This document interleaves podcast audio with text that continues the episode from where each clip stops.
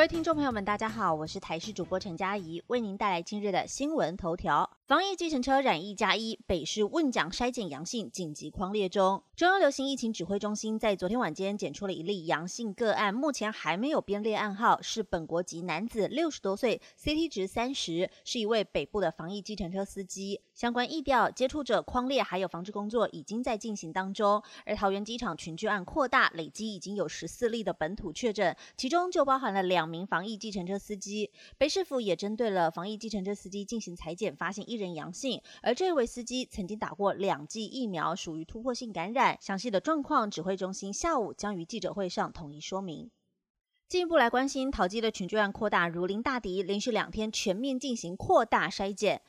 桃园机场感染事件扩大，Omicron 变异株进入社区。桃机疫情指挥官王必胜已经连续两天针对了机场所有人员进行全面筛检，防堵隐藏个案的病毒传播。在八号傍晚，桃园机场二航下附设的联心医院负责裁剪，现场涌入了大批机场各部门的员工排队，但院方裁剪量能爆满。机场总经理邓昭碧现身指挥队伍，还向排队的员工喊话道歉，拜托排队同仁们明天依照造册的名。但再来进行裁剪。而机场疫情指挥官王必胜在接受访问时表示，目前已经发现了三条传播链，第一条线是清洁人员，第二条线是计程车司机，第三条线则是保全公司。为了防止淘机隐藏的个案，即日起已经进行了扩大裁剪作业，针对淘机所有第一线人员全部进行 PCR 的筛检，下午也要开始进行检测，预估在九号一定要把检测的工作做完，将近有九千人会进行裁剪，希望能够把隐藏的确诊个案患。者通通找出来。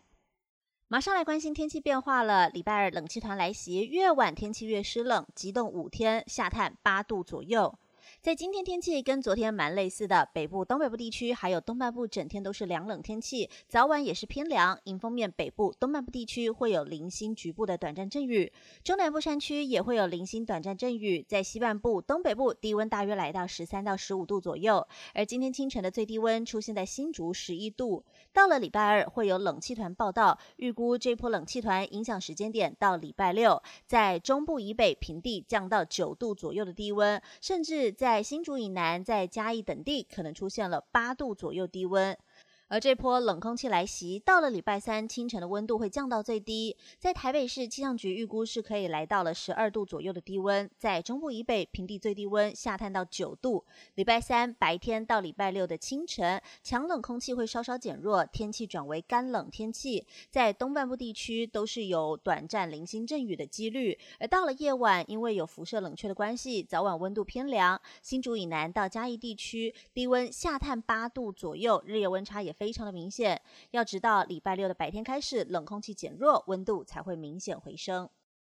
因为现场来关心，国道五羊高架发生火烧车，烈焰吞噬，驾驶座上惊见一具焦尸。国道中山高五羊高架南下六十六点二公里处的 B 车弯，在八号深夜十一点多发生了火烧车。当时轿车行经时突然冒烟，虽然驾驶立刻把车停靠在路肩的 B 车弯，但车辆随即起火燃烧。国道警方和消防队获报后赶往现场救援，没想到火势扑灭后，在驾驶座上发现一具焦尸，死者的身份和死因有待厘清。消防队表示，当时获报五羊高架的南下六十六点二公里处发生了车祸，但抵达现场一看。发现车辆已经在全面燃烧，立刻出动了水线进行灌救，火势也很快被扑灭。但车内有一人在驾驶座上明显死亡，身份待查。警方表示，这一起火烧车事故的原因有待厘清，后续也报请检察官来进行相验。以上新闻由台视新闻编辑播报，感谢您的收听。更多新闻内容，请锁定台视各界新闻以及台视新闻 YouTube 频道。